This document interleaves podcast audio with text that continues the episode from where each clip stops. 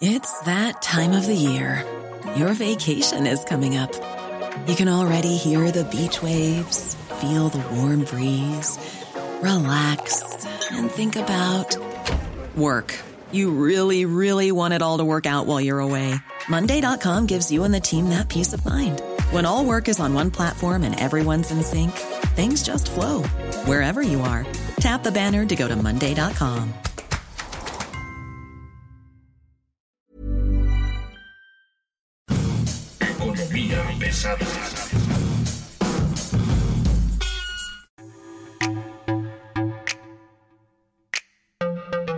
Señores, señores, bienvenidos. Esto es Economía Pesada. Mi nombre es Luis Carriles, arroba Luis Carrujos.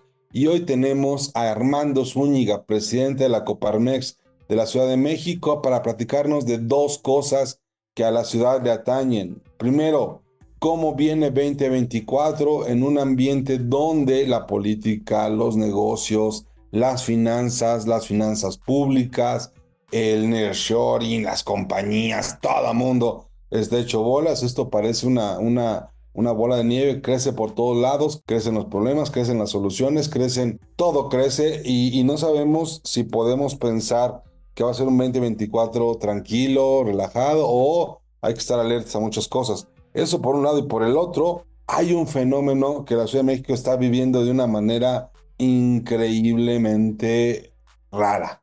¿no? Probablemente nos esté yendo muy bien, pero no nos está yendo tan bien como esperábamos, que es el asunto este de nearshoring. Entonces, Armando, ¿cómo estás? Muy buen día. Muy buen día, Luis. Agradezco mucho la invitación y saludo a tu auditorio. Pues yo te agradezco mucho que estés con nosotros hoy y la verdad es de que estamos muy contentos de que puedas conversar esta vez con nosotros. A ver, empecemos con esto, 2023, 2024. ¿Cómo terminamos? ¿Cómo vamos? ¿Y en dónde vamos a terminar? Bueno, nos costó mucho trabajo recuperar los empleos. Eh, si comparamos con lo que teníamos antes de la pandemia, hoy tenemos alrededor de cuatro mil empleos más. Quiere decir que tenemos varias, varias décadas perdidas y uno de, de esos grandes retos será recuperar estos años eh, medidos desde mi punto de vista como empleos y bueno, tenemos muchos retos, también tenemos oportunidades. en los siguientes años tenemos el tema que tú ya mencionaste del nearshoring y que nosotros nos hemos estado centrando en ello porque tenemos que aprovechar una gran oportunidad que no se va a repetir. Recordemos que el nearshoring ya tiene varios años dándose, sin embargo, justamente por lo que sucedió en la pandemia del tema de las cadenas de logística, de los chips y todo, esto aceleró, aceleró y están llegando empresas, nosotros lo vemos eh, con los parques en el Bajío, sobre todo en la frontera, que está saturado. Sin embargo, la Ciudad de México pues tiene muchos retos. Uno de ellos son los espacios para parques industriales, el tema de movilidad, de contaminación. Y lo que nosotros estamos proponiendo para poder aprovecharlo es hacer un bloque con los estados vecinos, con el Estado de México, con Hidalgo, con Puebla, incluso más al sur con Oaxaca, para poder eh, juntos atraer inversiones y una planta de manufactura pues podrá llegar a Puebla, pero en la Ciudad de México llegará el corporativo, expatriados, la parte financiera, la parte médica y estos son eh, pues empleos de mucha calidad porque también el reto es que no seamos más eh, mano de obra barata, sino mano de obra calificada, aprovechar las universidades, somos el principal polo de universidades públicas y privadas en América Latina. Entonces nosotros vemos esas grandes oportunidades que hay que aprovechar. Eres muy optimista, me caes bien por eso, creo que creo que no, pero bueno, ahí vamos. A ver, uno, ¿tenemos hoy más empleos que en el 2018 en la Ciudad de México? Son alrededor de 4 mil empleos solamente. O sea, recién recuperamos pues lo, todo lo perdido durante la pandemia nos costó mucho trabajo y tenemos ya la recuperación, sin embargo, estos años podremos decir que están eh, perdidos. Y bueno, pues ahí es donde radica el, el hacer este trabajo para poder ver pues cómo vamos a, a crecer económicamente. Pero, pero, eh, estamos hablando de, de empleo formal. De empleo formal, claro, ¿no? La informalidad. Porque la gente ha seguido trabajando como sea, ¿eh? Sí, de hecho la informalidad aumentó, es más del 50% de la... A, a ver, cuéntanos esa parte. ¿Cómo crece 50% la informalidad? De hecho, bueno, antes de la pandemia ya era más del 50%, durante la, la pandemia aumentó, hablamos del 56% aproximadamente hoy de la economía informal en la Ciudad de México y ese será también uno de los grandes retos que nosotros nos hemos puesto, el cómo atraer o cómo motivar el que esta economía eh, informal, traerla a la formalidad. Nosotros lo vemos ahí desde el punto de vista que al final del día también son empresarios, son emprendedores, es gente que trabaja, pero algo está faltando, tanto de las autoridades como de nosotros como sindicato empresarial, para poder motivarlos, para poder convencerlos y poco a poco que vayan migrando a la formalidad. El tema es, la gente sigue trabajando como sea. Yo sí comulgo con esa idea y la platicábamos aquí hace unas semanas con nuestra jefa Marta Ramos de el desempleo es un lujo que México no se puede dar. No, es, tienes que tener siempre empleo, tienes que tener siempre ingresos. Y tener 4.000 empleos formales más hoy que frente a 2018, no sé si es buena noticia. No, definitivamente no es buena porque perdimos años, o sea, del 2018 al 2023 hablamos de, varios años perdidos y que la, la Ciudad de México debiera generar 100 mil empleos por año para poder eh, dar eh, las, las oportunidades a toda la gente que va saliendo de las universidades, en fin. Entonces, si, si hacemos este, pues lo, la cuenta, vamos a ver el gran reto que tenemos en los siguientes años. 100 mil empleos al año. Exacto, ese, ese debiera ser uno de los retos, eso es algo de lo que nosotros eh, estamos planteando con todo lo que te comento de las, las oportunidades que hoy vemos en el horizonte con el tema de la relocalización de empresas. El famoso.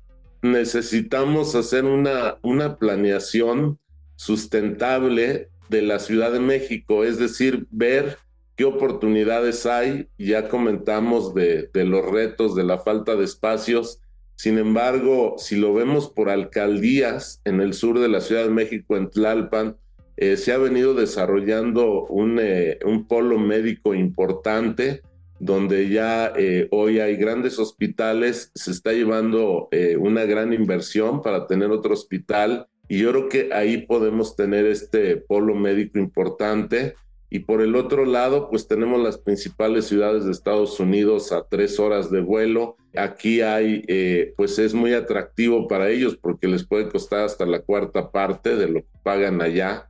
Y esa es una de las oportunidades que hay que ir, hay que aprovechar porque además esos sí son empleos pues eh, dignos, empleos donde están bien remunerados también es empleo de, gente que se puso a estudiar y que se puso a realmente hacer, quieren hacer algo, ¿no? No es nada más este, recibir becas. Oye, a ver, estamos hablando de 100 mil empleos que hoy no se tienen, pero también estamos hablando de un plan, digamos, del sector privado donde crezca alrededor de, del centro del país, ¿no? O sea, estamos hablando de Ciudad de México convertir en una ciudad de servicios plenamente. Servicios, tecnología, eh, médico, turismo, entre otros, sí. Y luego estaríamos pensando en que necesitas del otro lado o frente a ti un, ah, ¿cómo decirlo? Una contraparte oficial que los acompañe en este intento, porque el intento que están haciendo ustedes hoy en día tiene que ver sobre todo con, con esfuerzos privados, ¿no? Sí, el gran reto obviamente está en los gobiernos, pues los temas que hoy tenemos, un ejemplo es la movilidad. Necesitamos eh, conectar a las, a las ciudades vecinas, a Toluca, y tenemos un tren que tiene ocho años de retraso, que no vemos para cuándo. Necesitamos el tren a Querétaro, necesitamos conectar Puebla. Y en la misma Ciudad de México el tema de la movilidad, recordemos todo lo que ha sucedido alrededor del metro, de falta de mantenimiento, no se ha invertido más. Eh, hay ahí alguna planeación que se ha hecho donde se ve necesaria una línea circular del metro en la ciudad. Entonces, todos estos proyectos nosotros se los vamos a hacer llegar eh, a las y los candidatos al gobierno de la Ciudad de México para que puedan adoptarlos en, en las propuestas, se puedan comprometer desde ahora Obviamente hablamos de grandes inversiones, necesariamente tendrá que haber una apertura hacia la inversión eh, privada, pública, para poder enfrentar estos retos. Otro gran reto es la energía. Eh, hoy en el Bajío eh, ya no se pueden hacer más parques industriales porque no hay energía y tendremos en los siguientes años que triplicar, cuatruplicar lo que hoy se genera. Ahí también tiene que haber una apertura a la parte de inversión privada, que en este sexenio se mandó un muy mal mensaje. Y otro gran reto es que además tienen que ser energías limpias las que se tengan que generar por este tema de calentamiento global, por el, el tema del 2030 que tienen que cumplir o tendremos que cumplir en México. Entonces, eh, tenemos que lograr que todas esta, estos retos, estas propuestas, los asuman las, los candidatos. Ese es algo en lo que estaremos trabajando en los siguientes meses. Este año será crucial para todo lo que viene en esta década. Estamos pensando en un plan megametropolitano, o sea, estás pensando en la Ciudad de México, más Estado de México, más Querétaro, más más que más estados. Pachuca, Hidalgo, Puebla. Y recordemos que hacia el sur está el Istmo, lo de el tema de Oaxaca. Personalmente yo creo que ese debiera haber sido el proyecto del sexenio, porque ese es lo que le vemos en mucho futuro. Si vemos hacia el canal de Panamá, hoy tiene grandes problemas, problemas de, de agua y que esto está ocasionando retraso en, en el paso de, de los buques ahí hay una gran oportunidad, pero bueno, pues eh, eh, sabemos que no hay obras. Yo creo que se debiera haber invertido ahí más en la modernización de los dos puertos, en la propia vía, pero bueno, ahí eh, lo vemos también de forma positiva para beneficiar a todo el centro, sur y sureste, toda la parte que históricamente sí se, se ha quedado más lenta en el desarrollo, todo se quiere ir al norte, a la frontera, también ahí en la, en la frontera hay un gran problema de la falta de mano de obra. La mano de obra que queda está en el centro, está en el sur, entonces necesariamente tendremos que ver cómo sí, pues llegan también las inversiones con todos los grandes retos que tenemos. Y bueno, nosotros desde Coparmex Ciudad de México nos hemos propuesto el motivar el unir. Tuvimos un evento en el pasado noviembre donde afortunadamente estuvo con nosotros el, el gobernador de Puebla e incluso se unió el gobernador de Durango, tuvimos al gobernador de Oaxaca, tuvimos embajadores, el embajador de Alemania, que Alemania es el mayor inversor en Puebla, tuvimos al embajador de Corea, ellos están muy interesados en invertir, entonces pues tendremos que estar uniendo estos esfuerzos de embajadas, de cámaras internacionales, de gobiernos, y esperamos el motivar este bloque que al final, al final del día sí las decisiones son políticas, pero yo creo que si, si, este, si convencemos con las oportunidades, pues vamos a, a lograrlo, aunque sí es un gran reto este bloque. El reto es el empleo y el reto es atraer inversiones. Así es, y, como te comentaba al principio, sobre todo también eh, ver que, que, sean empleos eh, bien remunerados, empleos bien pagados, aprovechar ahí la parte de, de las universidades, eh, ver el panorama internacional, en qué, qué va a llegar, qué somos fuertes, por ejemplo, la parte automotriz es la que se ha venido desarrollando y bueno, necesariamente también las universidades tienen que voltear a ver cuáles son las necesidades reales de quien está llegando. Por ejemplo, hoy Tesla que llegará al norte, aunque es polémico. yo, tengo mis dudas sobre si va a llegar Tesla. Lo que sí tengo claro es que las compañías que ya están necesitan seguridad, certeza jurídica, Estado de Derecho, y no sé si este gobierno se los esté dando. Ese es otro gran tema, la seguridad y el Estado de Derecho que van de la mano.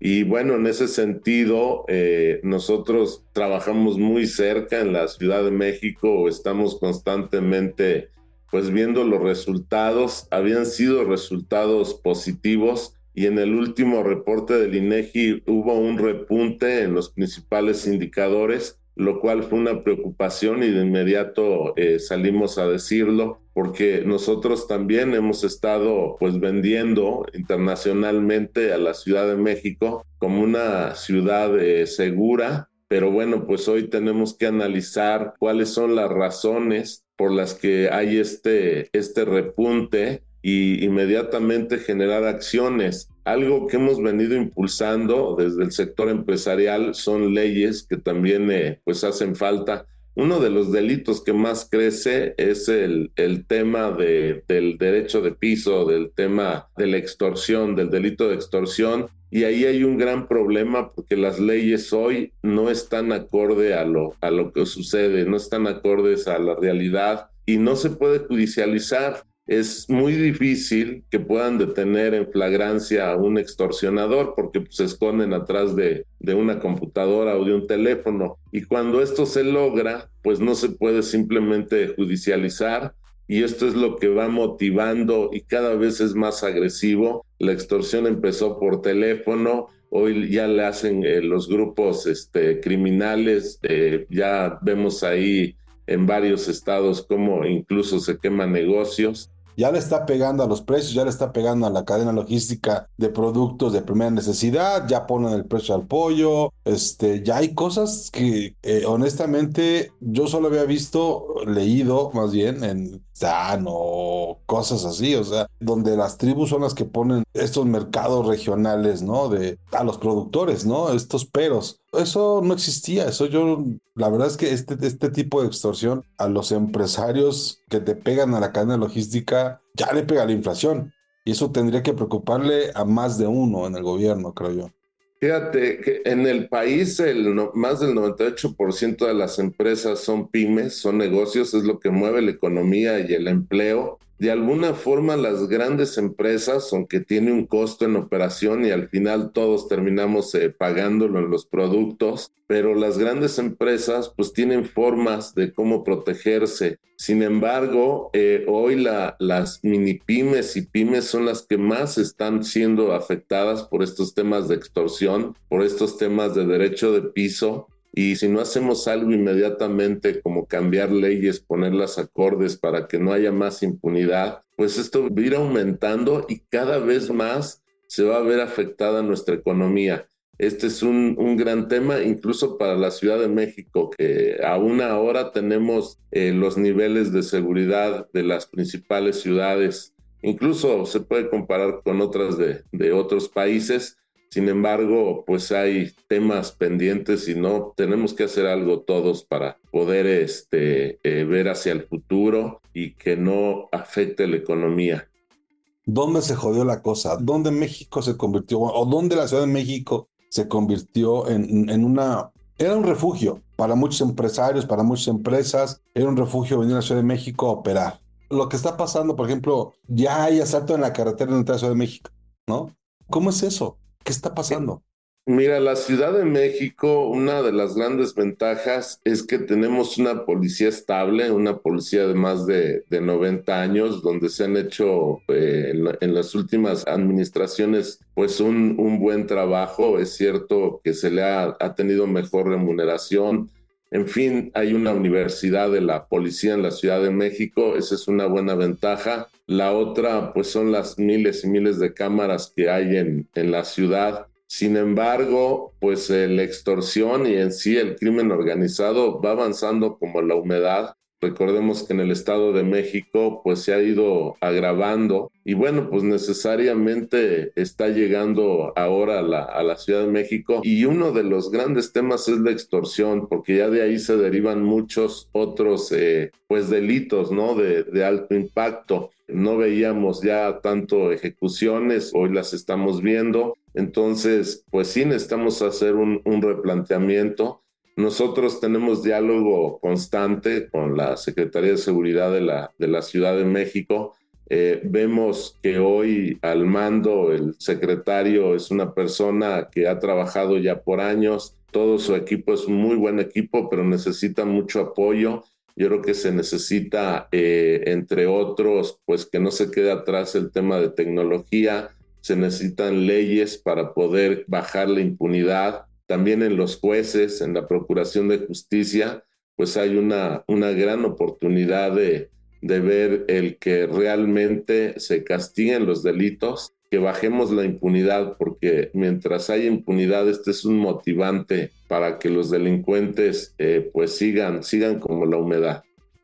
Esta idea de que las cosas se están poniendo feas en este momento es un sentimiento que comparte la sector empresarial. ¿Sienten ustedes que las cosas se están poniendo como más rudas en el último año, en los últimos meses, en las últimas semanas? Eh, o sea, ¿ven, ven un cambio repentino o es un... En, el caso de México, estamos hablando exclusivamente de México. Bueno, en la Ciudad de México lo que hoy nos preocupa son los repuntes. Es decir, eh, ver ahí qué es lo que está pasando y que volvamos a los, a, los niveles aceptables.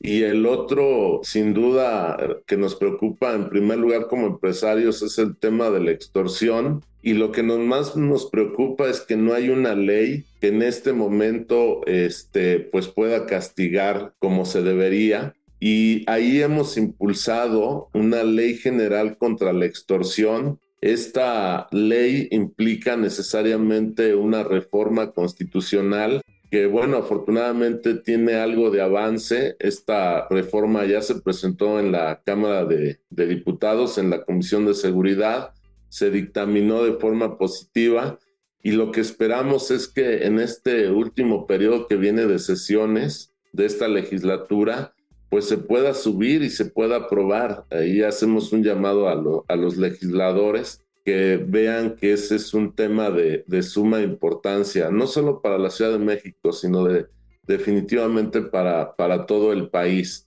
Entonces, esta es la preocupación, como te comentaba, en la Ciudad de México también más del 95% son, son pymes, no tienen recursos para poder protegerse este, no hay dinero que alcance para poner guardias en cada negocio. Y bueno, pues esto eh, sigue, sigue avanzando y, y, entre todos tenemos que impulsar. Nosotros en primer lugar vemos las leyes, en segundo lugar pues vemos que la parte tecnológica hoy es muy necesaria, se tiene que seguir invirtiendo en el mantenimiento que hoy se tiene de, de las miles de cámaras y en tecnología nueva que nos pueda ir ayudando y hacer un comparativo ¿no? con las principales ciudades del mundo, cuál es la forma hoy de, de protegerse de la seguridad y que tendremos que ir hacia allá necesariamente y que se tengan que disponer las, las inversiones necesarias.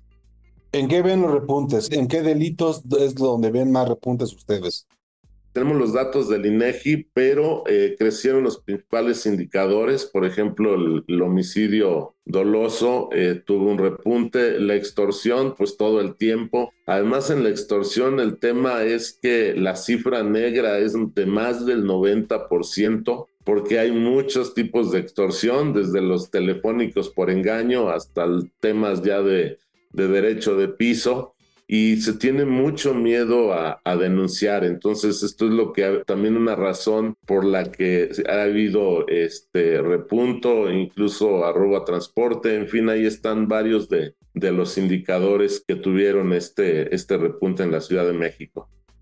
Cuando hablas con los empresarios, digo, probablemente seas la persona más, este, más comunicada con ellos en el caso de México y muchos corporativos que tienen aquí su sede, que terminan primero hablando contigo. Este, ¿Cuáles son los, los delitos que más les preocupan en general?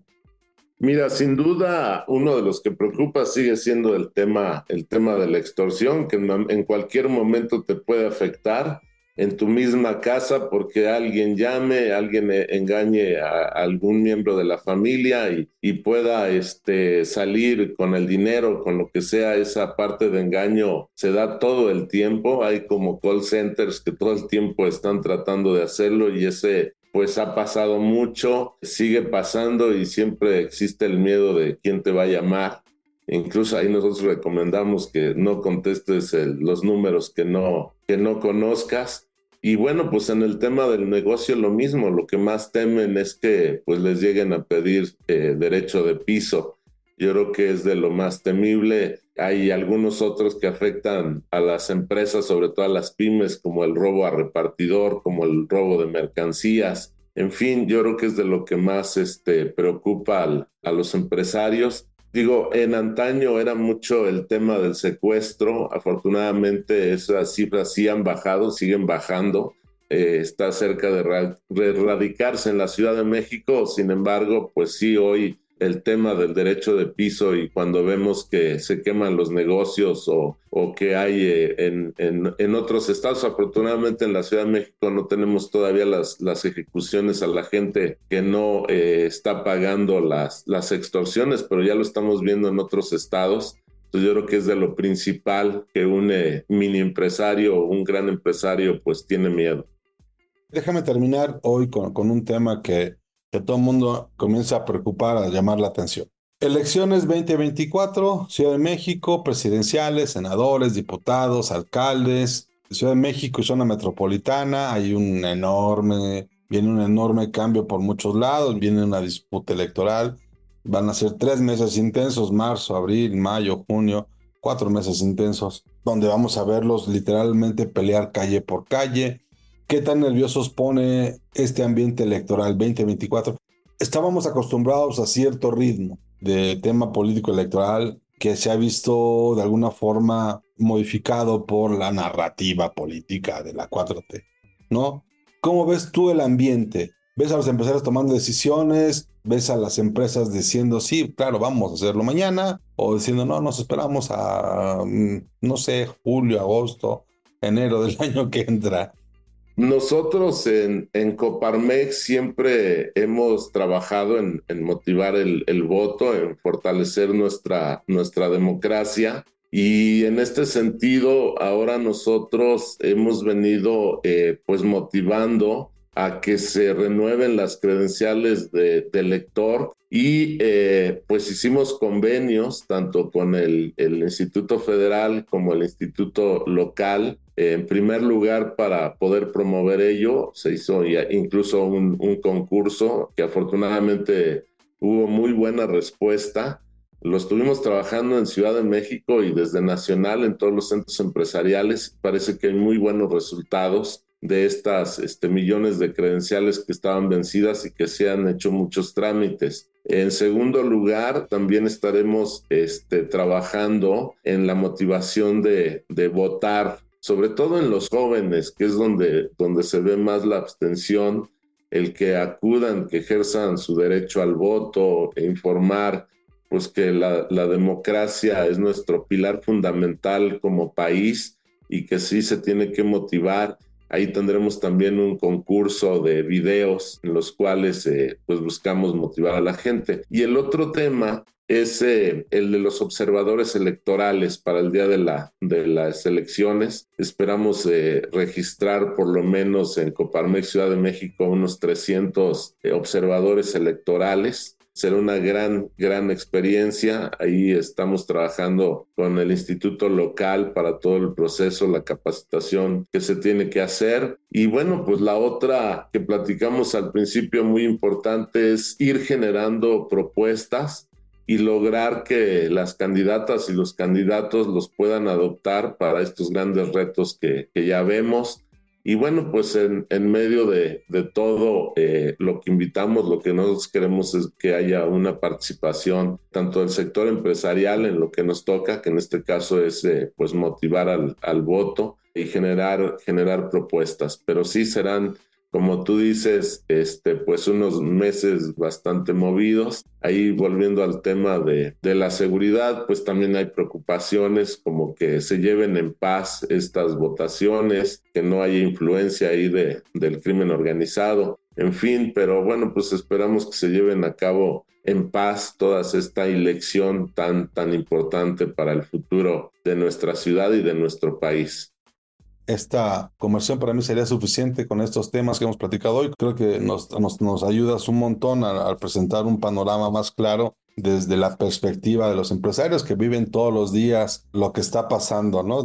supongo, quiero pensar que eres de las primeras personas a las que les llaman cuando están viendo algo que los desconcierta o que les causa algún tipo de sorpresa, ¿no? Buena o mala, ¿no?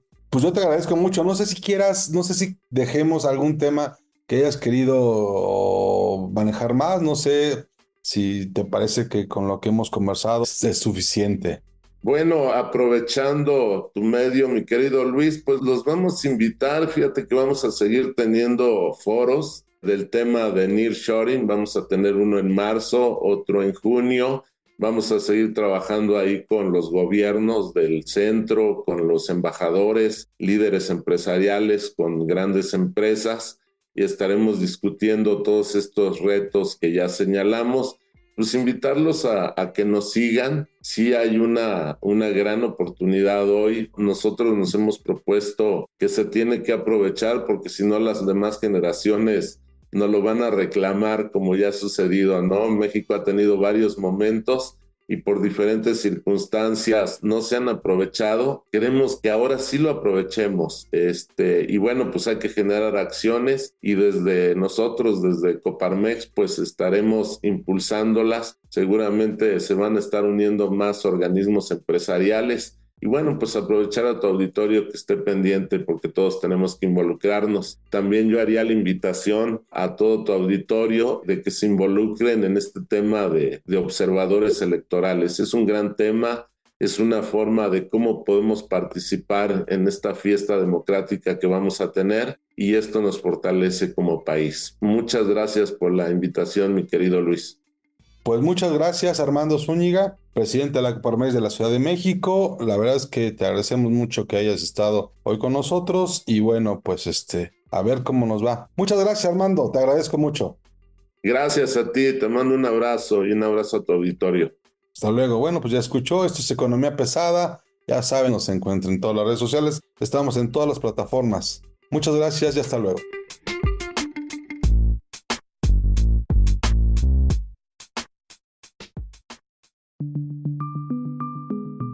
Es una producción de la Organización Editorial Mexicana.